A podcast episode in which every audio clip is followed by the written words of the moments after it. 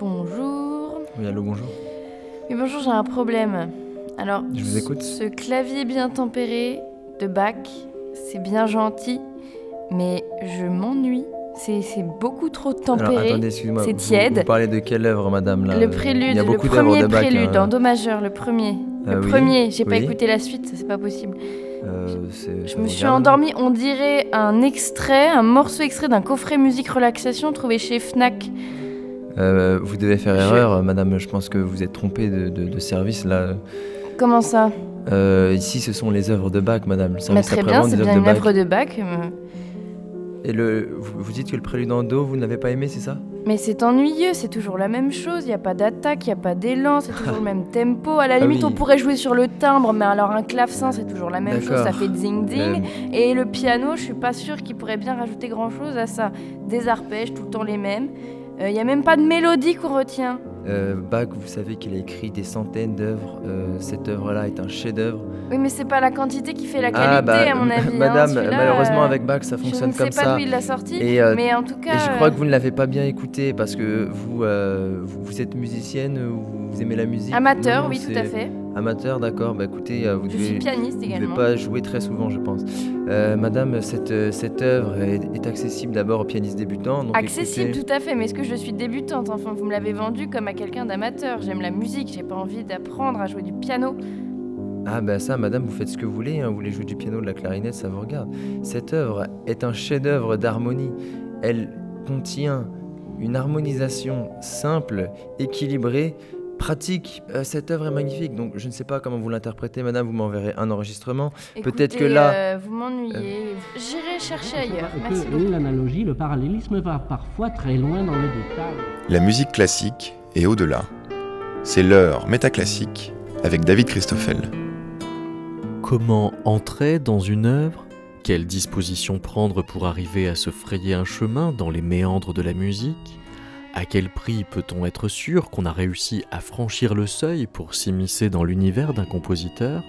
Il y a tout un tas de questions comme ça qui formulent la musique comme un endroit fermé, que l'on ne peut donc atteindre sans s'y préparer, sans y être guidé du musicologue qui dispose quelques panneaux indicateurs sur la route de l'écoute, à l'interprète qui balise l'itinéraire que l'auditeur pourra suivre, nous allons nous prêter à ce qui seront comme des randonnées musicales pour, en route, nous demander de quoi ces stratégies d'approche nous rapprochent et en quoi elles peuvent donc nous éloigner d'autres chemins possibles.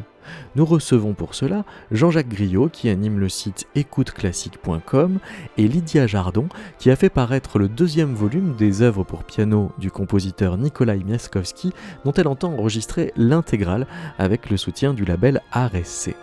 Mais disons que c'est un secret, pour commencer l'émission par écouter des œuvres sans en dire ni le titre ni l'auteur, dans l'espoir de se laisser porter par rien d'autre que la musique.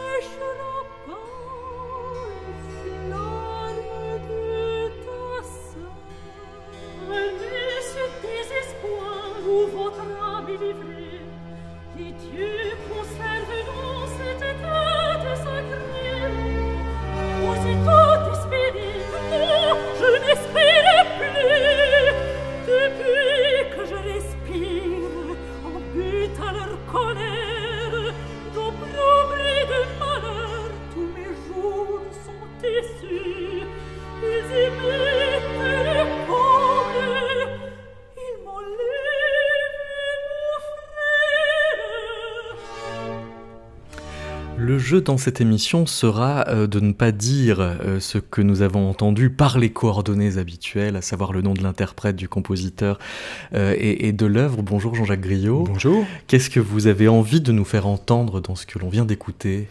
Alors ce que j'aimerais surtout que l'on entende ici, c'est l'accompagnement qui est dessous.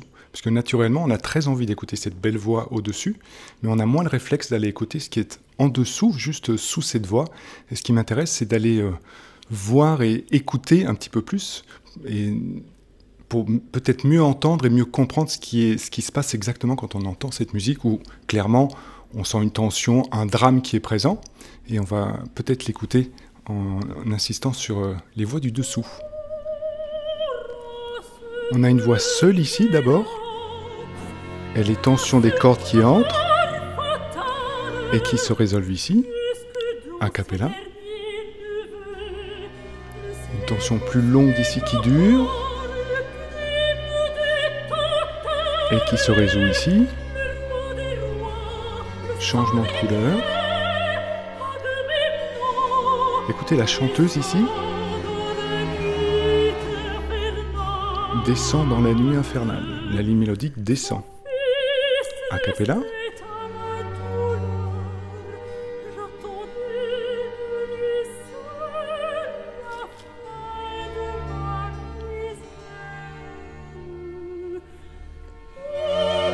Tension ici, qui est résolue tout de suite. Deuxième tension plus longue, qui se résout ici. Changement de couleur. La deuxième interprète entre ici. Restez en dessous pour noter notre tenue.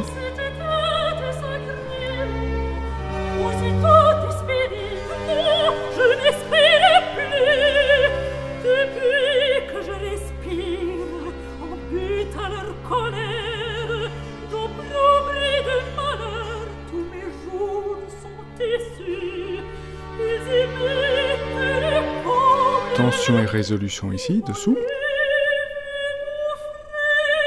Et bien sûr, la conclusion ici. Voilà, donc surtout dans cet extrait, ce que je voulais vous faire entendre, c'est que quand on dissocie son écoute, quand on arrête d'écouter ce qu'il y a de plus évident ou de plus beau ou ce qu'il y a de plus aigu, voilà, on peut entendre d'autres choses qui sont dessous et tout ce système de tension et de détente qui participe à ce qu'on entend vraiment euh, ici. Lydia Jardon, bonjour. Bonjour. Qu'est-ce que vous pensez de cette façon d'écouter euh, euh, ce récitatif extrait d'un opéra du XVIIIe siècle? Eh Bien, c'est la première fois que j'ai euh, ce genre de, de perception et cette écoute dissociée complètement, parce que c'est vrai qu'on est focalisé sur l'interprétation de cette merveilleuse cantatrice dont M. Griot m'a donné le, le- le- le nom de l'interprète. Je peux le citer, je pense. Mireille- Maintenant, on peut dire qui Mireille, peut- Mireille de Lynch. Ouais. Et euh, toujours lorsque je l'ai écouté dans des extraits euh, à la télévision, euh, j'ai été frappée moi par la simplicité euh, de son discours et la manière dont elle conduit dans un seul et même souffle l'immensité des phrases. Et là, c'est vraiment bouleversant parce que c'est simple. Alors cette simplicité, donc c'est un extrait d'Iphigénie en tauride euh, de Gluck, en l'occurrence la version avec les musiciens du Louvre dirigée par euh, Marc Minkowski. La simplicité dont parle Lydia Jardon, euh, Jean-Jacques Griot, elle s'entend d'autant mieux que précisément on, entend tout le coffre harmonique que le compositeur lui donne. Ce que vous avez fait en nous, en tirant notre oreille vers les basses, c'est être attentif à la progression harmonique. Oui, et, de suivre ce, principe de, qui est tout simple, juste de tension et qui, tient notre oreille et de résolution et qui nous permet de passer d'un moment musical à un autre. Et je pense vraiment qu'on peut pratiquement écouter euh, la plupart du répertoire avec cette, notion de tension et de détente dans la musique. Et c'est, à mon avis, une bonne clé pour entrer différemment dans les œuvres. Alors ça, c'est la question que je voulais vous poser. Vous dites la plupart du répertoire, c'est-à-dire euh, cette attention à passer par le bas pour euh, éclairer tout ce qui se passe au-dessus dans sa richesse et, et sa profondeur. Est-ce que ça vaut vraiment pour tous les répertoires Je. Ah. Ça se pose. euh, J'aurais envie de dire oui, parce que euh, je, pense qu'on on a tout le temps intérêt, même si on n'a pas d'endroit spécifique à écouter euh, des tensions ou des détentes qui peuvent être dans l'accompagnement, mais je pense qu'en tout cas, se poser la question, c'est toujours une façon de s'interroger sur l'écoute que l'on a. Donc je pense que c'est tout le temps pertinent de, de- de toujours s'interroger, mais cette, notion, cette idée de tension et de détente, elle n'est pas, elle est pas de moi, elle est de... De, de, Leonard B. Meyer. Meyer, absolument. Et quand j'ai réfléchi à ce que pouvait être une, une écoute musicale, et ce qu'on pouvait apprendre à écouter, ça a été vraiment une notion qui m'a beaucoup intéressé, parce que justement, elle est transversale et on peut écouter euh, la plupart, ou peut-être tous les répertoires avec, euh, avec cette, euh, cette, cette idée-là. On prend un deux- deuxième exemple? Oui.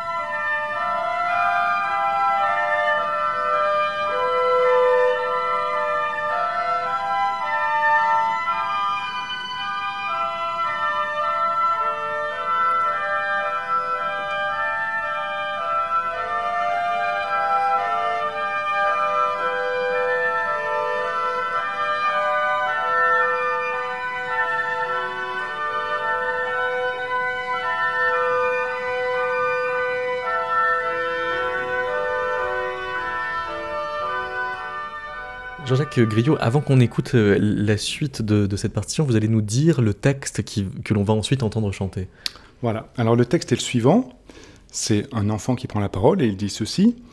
J'ai pas envie de faire ma page, j'ai envie d'aller me promener, j'ai envie de manger tous les gâteaux, j'ai envie de tirer la queue du chat et de couper celle de l'écureuil. J'ai envie de gronder tout le monde, j'ai envie de mettre maman en pénitence. La porte s'ouvre, maman entre et elle dit ceci. Bébé a été sage, il a fini sa page, L'enfant ne répond rien et se laisse glisser boudeur au bas de sa chaise. Oh, tu n'as rien fait. Tu as éclaboussé d'encre le tapis. Regrettes-tu ta paresse? Silence de l'enfant. Promettez-moi, bébé, de travailler. Silence. Voulez-vous me demander pardon? Voilà, je vous propose d'écouter cet extrait et là encore de, tenter euh, d'oublier de la voix et d'écouter ce qu'il y a derrière.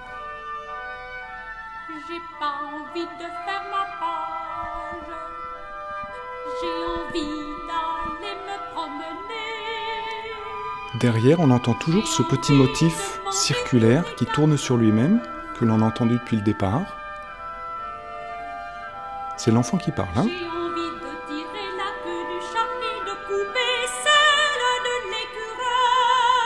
on continue avec cette petite ritournelle à l'arrière.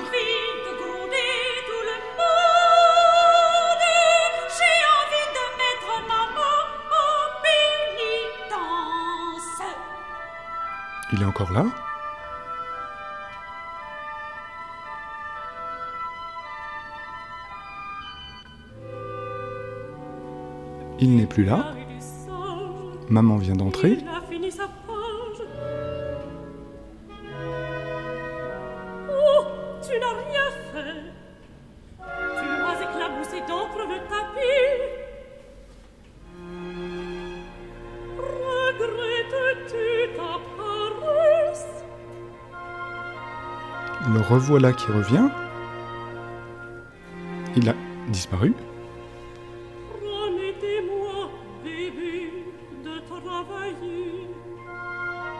Et le revoilà à présent.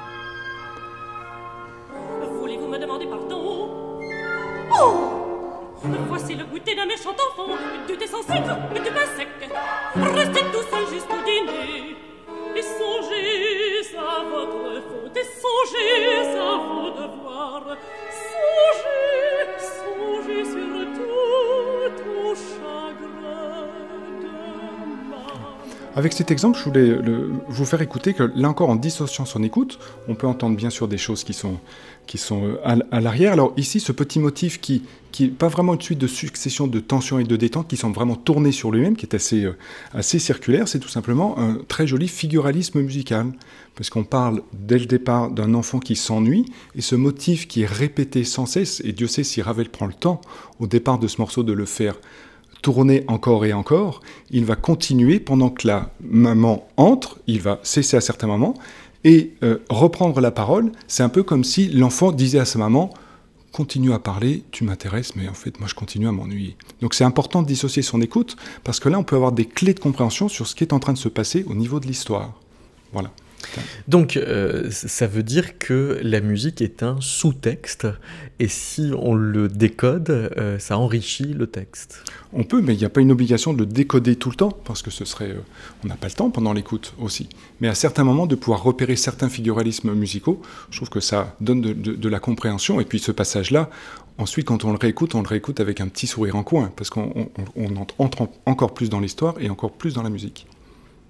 Écouter une partie de la musique pour ensuite mieux écouter le tout euh, parce qu'on en saisit alors euh, mieux les reliefs ou la complexité, ça voudrait dire que comprendre ce qu'on entend, c'est en fait euh, jamais que enrichir le nombre de plans dans ce qu'on entend. C'est ça, et puis surtout d'avoir la liberté d'organiser son écoute comme on le souhaite. C'est-à-dire qu'à certains moments, on peut décider d'écouter les parties basses ou d'écouter la chanteuse, mais on peut le décider. Et il suffit de le décider au moment de l'écoute, c'est très facile. Vous êtes d'accord avec ce que euh, dit Jean-Jacques Griot, Lydia Jardin? Complètement. Moi, mais alors, moi, étant une interprète, il y a encore un autre, une autre facette. Moi, je suis euh, fascinée par la manière dont était conduite par le chef d'orchestre. euh, le petit ostinato dont vous parliez, si la si ré, si, c'est plein et des déliés qu'on entend. Je trouve que c'est magnif- magnifiquement interprété. Voilà, et tout comme l'accompagnement de Marc Minkowski tout à l'heure. Euh, vous parliez de, ces, euh, tensions, dramaturgie d'un seul coup, effacement, et, c'est magnifiquement conduit, là encore. Moi, c'est ça qui me touche. Que l'on se focalise sur le- les voix ou bien sur l'accompagnement, ce dont vous parliez. Il y a cette dimension d'interprétation, comment c'est conduit? C'est toujours moi, en tant qu'interprète, quand j'écoute une musique, je, ne peux pas m'empêcher de- de- d'être sensible à ça.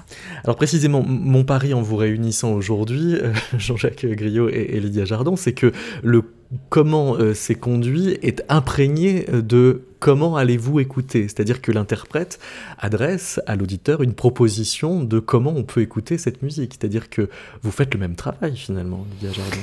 Oui, c'est vrai, et je suggère, euh, on, est, on reste dans le subjectif, et puis, l'auditeur euh, dispose quelque part, et, et projette lui-même ce qu'il souhaite projeter dans, ce que l'interprète euh, restitue. Alors, on va vous écouter jouer, Lydia Jardin, une musique dont on ne va pas dire euh, quelle est-elle. Je l'ai euh, envoyée sous forme de fichier euh, anonyme à Jean-Jacques, qui euh, donc peut-être l'a identifié s'il a triché en utilisant une- un algorithme du genre Shazam, J'ai surtout de très bons amis qui... qui, qui- qui ont, Qui- qui ont pu le reconnaître. Alors, il se trouve que c'est un compositeur pas forcément très connu. On nous embarque clairement dès le départ.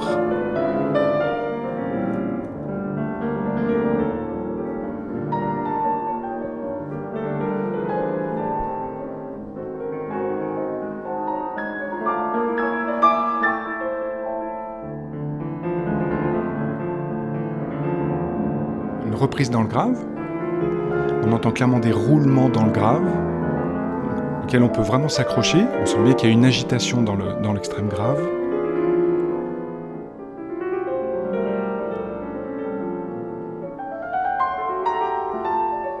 On a des petits jeux de questions-réponses avec l'aigu, la phase aiguë qui répond.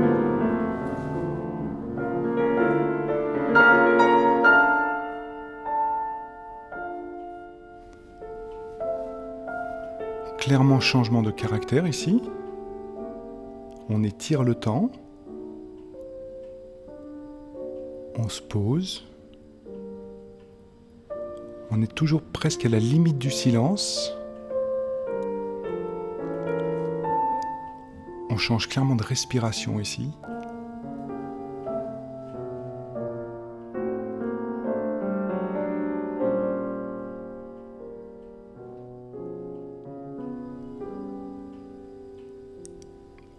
Presque arrêt.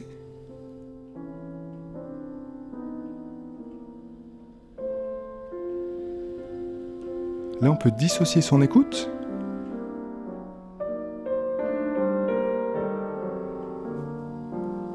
Parce que le thème à la main droite n'est pas présent tout le temps.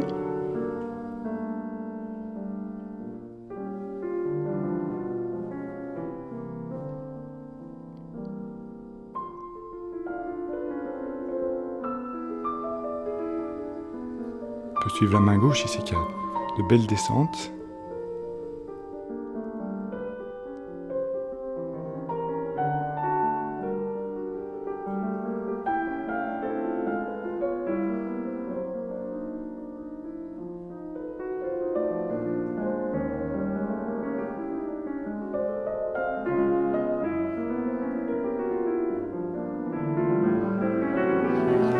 Une tension à suivre ici, qui semble se résoudre dans l'aigu.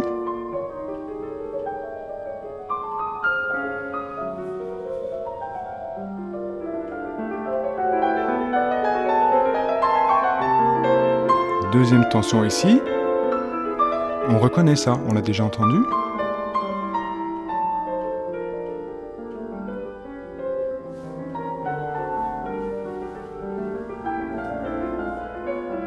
On peut promener son oreille sur la main gauche.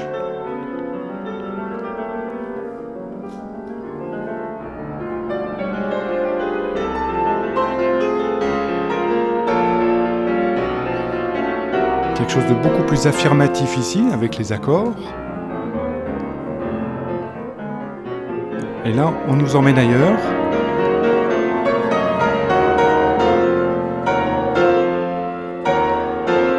On répète. Et on part ailleurs à nouveau.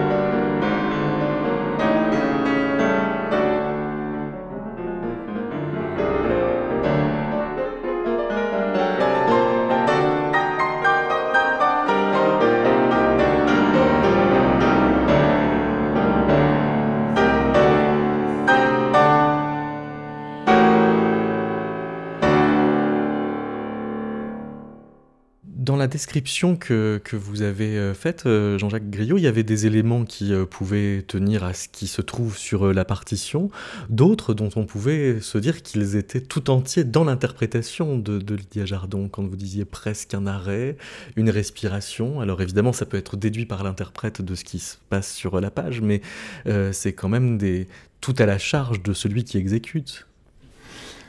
Oui, c'est un petit peu ce que disait euh, Ly- Lydia tout à l'heure, c'est vraiment le travail de l'interprète de nous prendre par le bout de l'oreille et de nous, nous, nous emmener, de nous cheminer, surtout dans, ce- dans cette musique où on a vraiment des, des, des- des moments clairement euh, identifiés, euh, très différents, et c'est à elle à nous conduire dans, ce, dans, dans ces différents états dans lesquels la musique et sa proposition nous plongent. C'est vrai, Lydia Jardon? Ou partiellement? Oui et non. Oui et non. Euh, au contraire d'un Debussy, où là, vraiment c'est ciselé, où tout est scrupuleusement euh, écrit, il y a encore une. C'est vraiment important de parler de cette subjectivité parce que même lui, même le compositeur propose et l'interprète dispose, bien évidemment. Je parlais de cela, de, ce- de ce- cette même trajectoire entre l'interprète et l'auditeur, mais c'est valable aussi entre le compositeur et l'interprète, bien sûr. Euh, il y a beaucoup molto agitato dans ce que vous avez vu, vous voyez, et en même temps, euh, c'est écrit piano.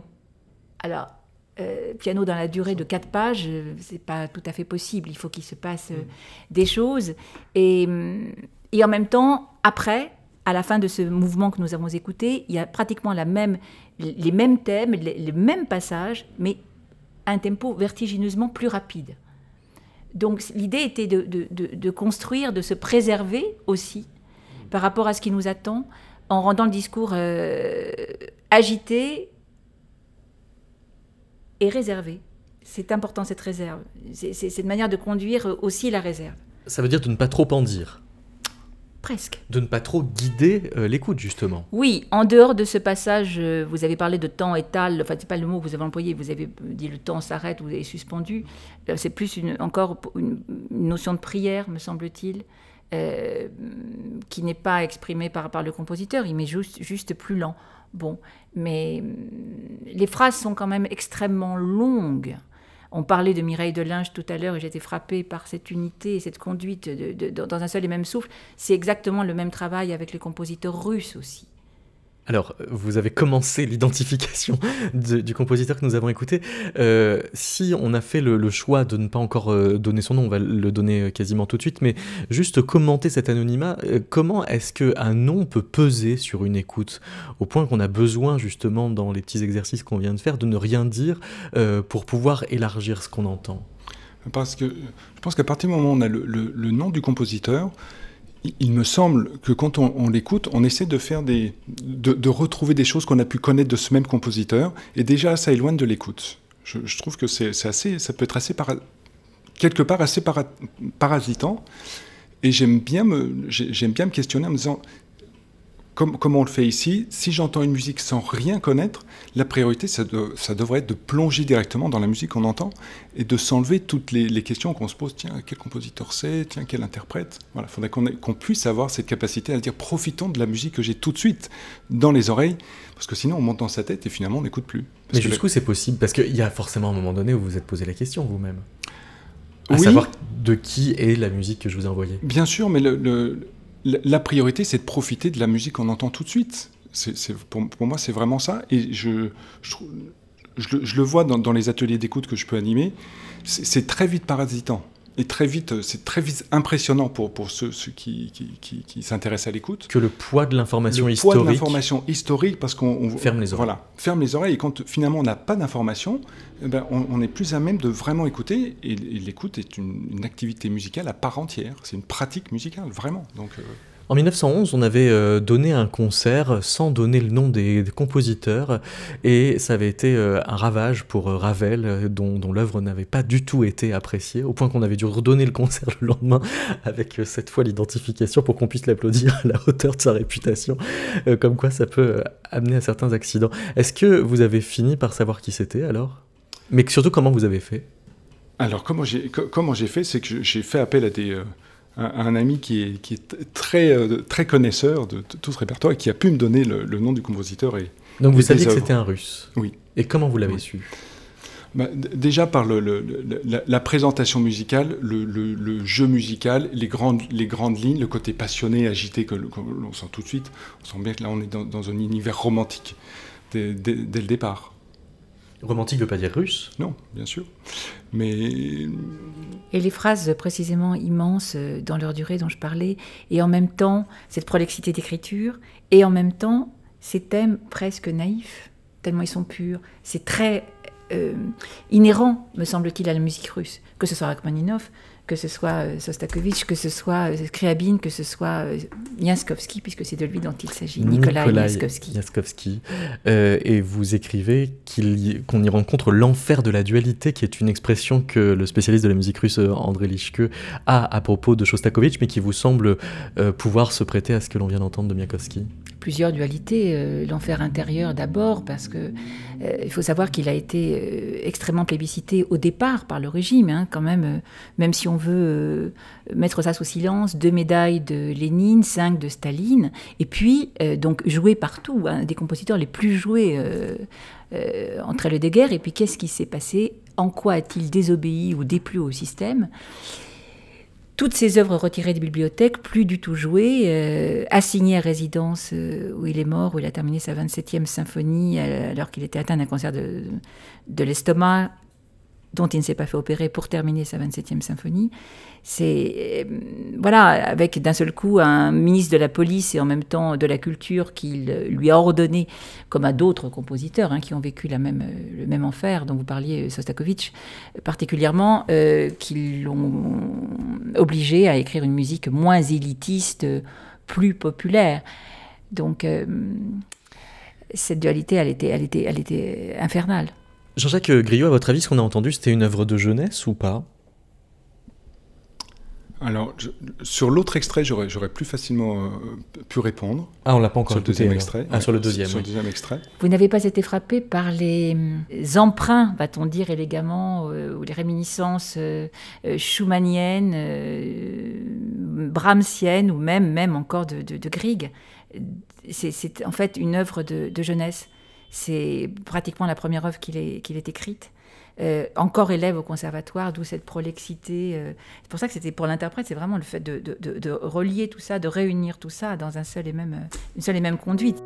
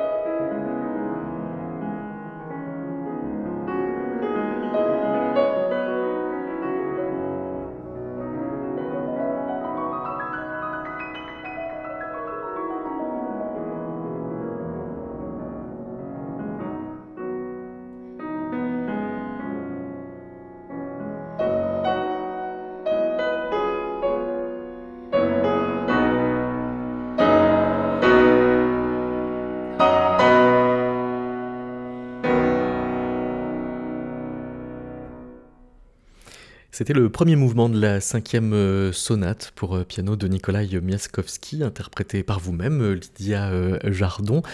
C'est une écriture dont on entend qu'elle est russe à quoi? Par la prolixité d'écriture, par le pianisme extravagant, par l'enchevêtrement des voix. Alors, pas, c'est pas euh, perceptible dans cette sonate 6, la cinquième, mais plutôt dans, le, par exemple, le mouvement lent de, de la première sonate, cette immense première sonate, euh, autant mystique que spirituelle, où j'ai un enchevêtrement de, de, de thèmes inversés euh, à quatre voix qui m'ont demandé vraiment beaucoup, beaucoup de temps beaucoup de temps parce qu'il y a des choix à faire même pour l'interprète. Vous parliez de, des choix, euh, je fais de switcher entre le, le chant et l'accompagnement, c'est constamment ça. Et puis il y a des choix à faire, qui, et puis on a, on a, il y a plusieurs propositions même qui émanent euh, euh, entre l'interprète et lui-même. Et, et, puis au final, il faut, il faut, il faut faire des choix. Et c'est ce temps-là de l'infusion, de la compréhension qui est si long. C'est pour ça que chaque fois, il me faut deux ans pour enregistrer ces sonates. Et puis maintenant, il y aura un troisième disque en préparation. Euh, oui, parce qu'il y a une dizaine d'années déjà, vous aviez euh, enregistré les sonates 2, 3, 4. 2, 3 et 4, oui. il m'a fallu 10 ans pour m'en remettre quand même. J'ai fait d'autres choses depuis parce que, parce que, parce que, parce que, parce que. Il y a un point existentiel dans ces Oui, parce qu'on est en, dans, on est capable de faire, lorsqu'un interprète euh, musculairement, intellectuellement rentre dans une œuvre, de faire un portrait psychologique, psychanalytique du, compositeur. Et, ce que je ressens de l'âme de ce compositeur est tellement tourmentée, ce n'est pas pour rien que les, sonates 2, 3 et 4 étaient appelées euh, les sonates de la colère intérieure, mais c'est un hurlement de douleur quand même. on parlait de la dualité euh, la dualité, elle était de, plusieurs ordres, mais entre, lui et lui, euh, quand vous avez des dictats imposés par le régime, comme, comme ce fut le cas pour lui et d'autres compositeurs, par ce fameux Djanov, euh, ministre de la, Culture et, de la Police, euh, il était obligé, euh, de, on parlait du codage de, la musique, presque de, faire un, langage codé. c'est, très vrai dans la symphonie numéro 13, Babillard de Shostakovich, qui est un hymne à la Shoah ukrainienne. ces compositeurs euh,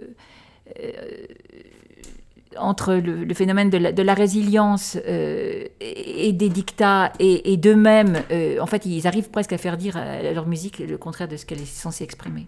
Donc ça peut être de la musique éminemment ambivalente parce que même quand il y a de la lumière, elle, peut être stratégique en fait. C'est exactement, exactement ça. Mais c'est aussi un problème vraiment de, choix de, pour l'interprète. Quand on insiste sous prétexte qu'il est russe, euh, à savoir ce qu'il pourrait y avoir de russe dans sa musique, précisément, ça semble pas être une évidence pour lui. Il euh, entre au conservatoire avec dans le jury euh, Liadov et Rimsky-Korsakov, qui deviennent ses profs. Il sympathise avec Prokofiev, qui a une dizaine d'années de moins que lui, et il sympathise dans une complicité contre Liadov. Et c'est là que donc Miaskovsky va s'intéresser à Grieg. Donc il va chercher des dehors à la musique russe quand même. Oui, non seulement ça, mais je parlais des influences extrêmement perceptibles dans cette première sonate, hein, tant de Brahms, tant Schumann, euh, Grieg, mais Debussy aussi, Debussy. Debussy, il y a quelques années, j'ai enregistré le, la version de la mer, la transcription de la mer de, Debussy. Euh, c'est vraiment, c'est très impressionniste, mmh. parfois son discours aussi. Mmh. Et dans son panthéon personnel, il y avait aussi Tchaïkovski quand même. Je ne le savais pas. Il semble avoir été extrêmement marqué, euh, ce qu'on peut lire simplement sur Wikipédia, euh, par euh, l'écoute de la symphonie pathétique en 1896 par Nikisch. On va écouter maintenant une œuvre de la toute fin de sa vie, de 1949, c'est la sonate numéro 9. Crépusculaire. Crépusculaire, c'est son titre? Non, du tout, c'est moi Non, c'est vous qui dites qu'elle est crépusculaire. Mais alors, de fait, il l'écrit quelques mois avant sa mort, il se s'est condamné déjà? Et vous nous accompagnez dans l'écoute alors, Jean-Jacques? Allons-y.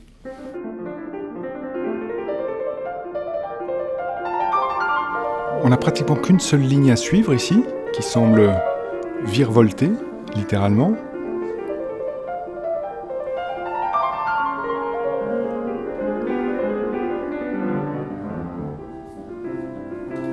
Là, on peut dissocier son écoute, changement de couleur ici.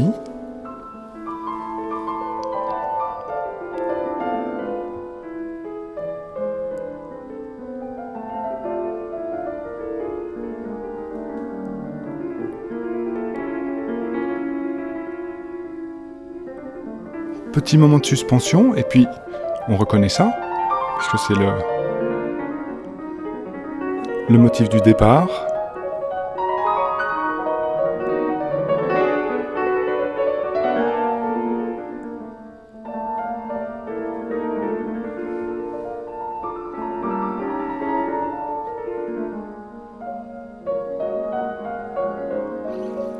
Clairement dissocier ici.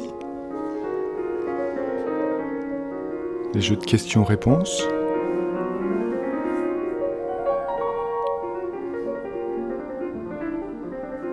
On connaît ça?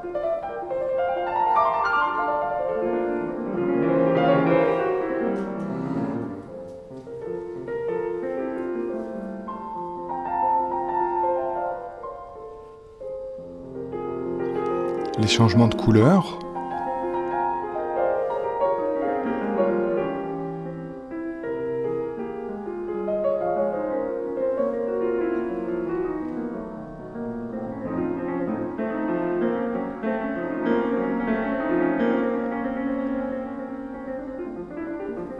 On connaît ça.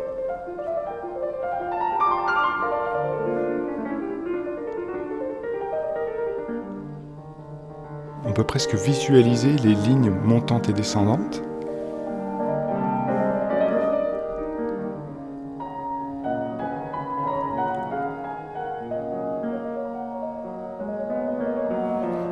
Questions et réponses.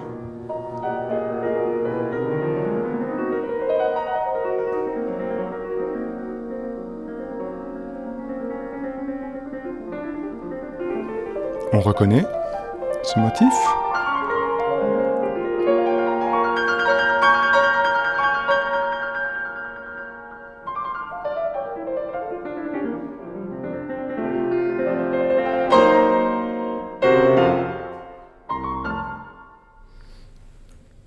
termine comme une pirouette, alors qu'il va mourir, qu'il le sait.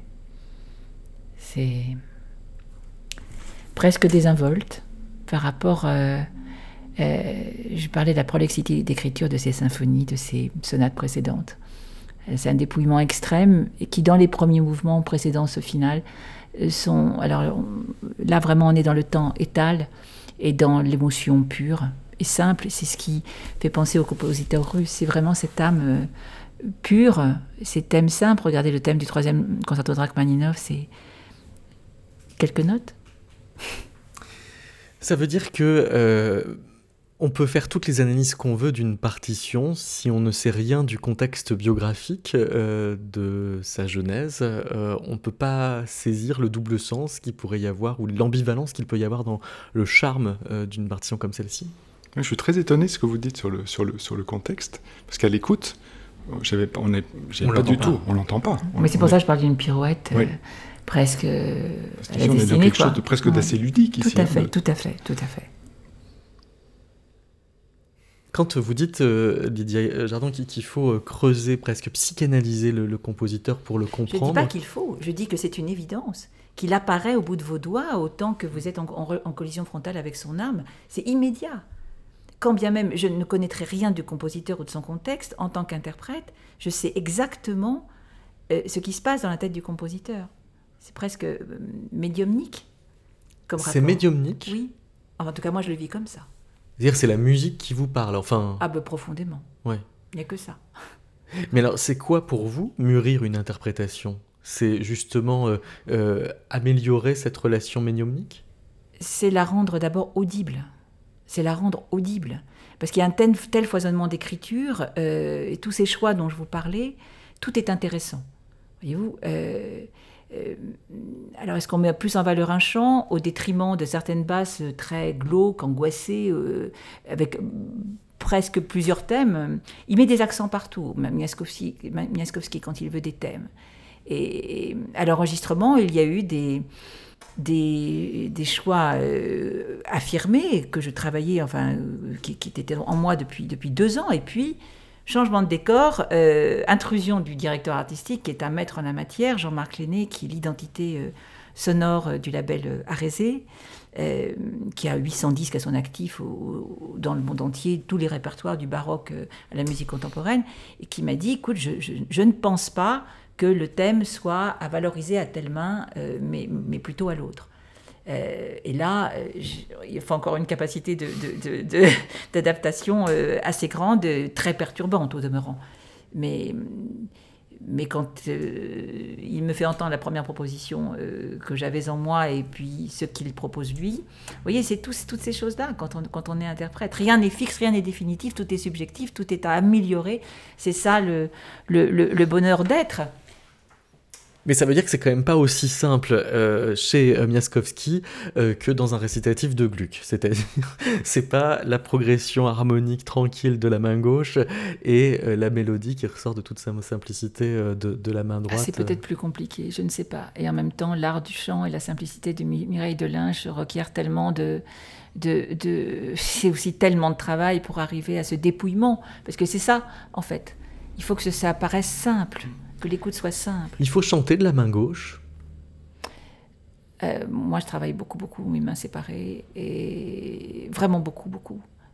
Tant pour la mémoire que, que dans, des œuvres, dans les œuvres des compositeurs russes, euh, les mains gauches sont quand même extraordinairement fournies.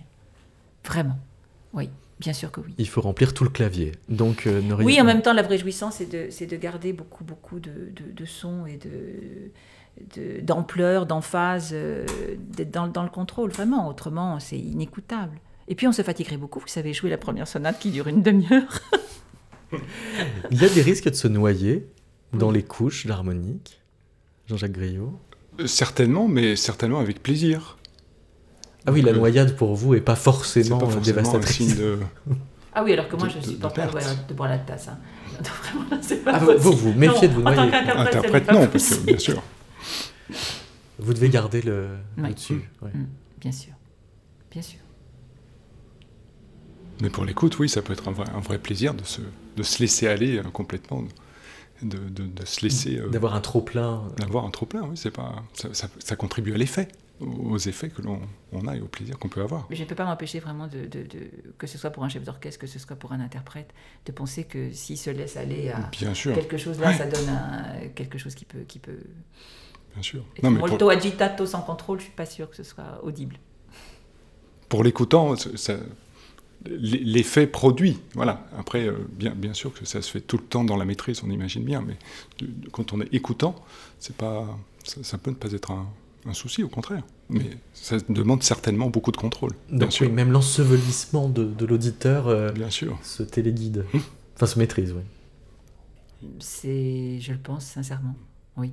Mais vous le recherchez parfois Mais quand vous êtes, quand vous êtes, euh, quand vous avez tellement travaillé pendant deux ans, euh, votre nature euh, fait, le reste. Vous êtes impliqué ou pas impliqué quand, quand, quand, vous jouez. C'est ça qui, touche aussi les gens. Mais le travail euh, pour l'enregistrement ou pour le concert, d'ailleurs, oui, pour moi, c'est de conduire euh, dans. Je parle de maîtrise, je parle pas de contrôle. Hein. Maîtrise, ce serait vraiment plutôt le fait d'être dans une. Alors, dans un lâcher-prise. Pourquoi il me faut tellement de temps? C'est pour arriver dans un lâcher-prise, tant mental que, que, que, que technique. Euh, ou parfois l'action même de vouloir faire un, un pizzicato extrêmement... euh, Non, parce que l'image du médium euh, laisserait penser que vous vous laissez dépasser par euh, l'âme du compositeur que vous interprétez, et que ce n'est pas tant vous qui vous exprimez que le compositeur. eh ben, je dirais qu'il rentre en moi. Donc lui, c'est moi. En toute simplicité. Oui, mais une simplicité que vous contrôlez, parce que le- Absolument. Ah oui. Absolument. Absolument. Tout à fait. Mais c'est ça la jouissance aussi. c'est de garder le contrôle dans quelque chose qui est pas loin de la transe. Ah, c'est exactement ça. Vous avez tout compris. Alors, vous voulez finir par euh, quel mouvement? Peut-être euh, le mouvement lent dont je vous parlais de la première euh, sonate, avec ses hum, thèmes inversés, vraiment, où, euh, pour conduire deux, thèmes dans une, symbiose à quatre voix, deux thèmes qui, pourraient ne pas se rejoindre et qui pourtant se rejoignent, ça, ça vraiment, ça m'a pris beaucoup, beaucoup de temps thème en triolet avec un accompagnement de double croche. Donc euh, ces, entre- ces enchevêtrements même des thèmes entre eux et de l'accompagnement entre eux. Oui, Parce que précisément, il fallait, dans, dans- dans quelque chose qui pouvait nous englober, maintenir une, lisibilité. de vous englober vous et de m'englober moi. Oui, Ouais. absolument. Et cette lisibilité, euh, je crois que j'y suis parvenue et ça fait partie de, cette, euh, de ce bonheur de l'interprète d'être perfectible à chaque instant et, d'être dans la joie du- d'être allé jusqu'au bout soi-même. Merci beaucoup, Lydia. Ben, je vous remercie, c'était intense. Hein. Merci. Vraiment, Merci je- beaucoup. merci beaucoup d'avoir animé comme, comme vous l'avez animé, puis alors d'avoir euh, pensé pour moi à la fin, c'était très bien. C'est exactement ça, je vais réécouter, je vais le noter d'ailleurs. je vous remercie infiniment.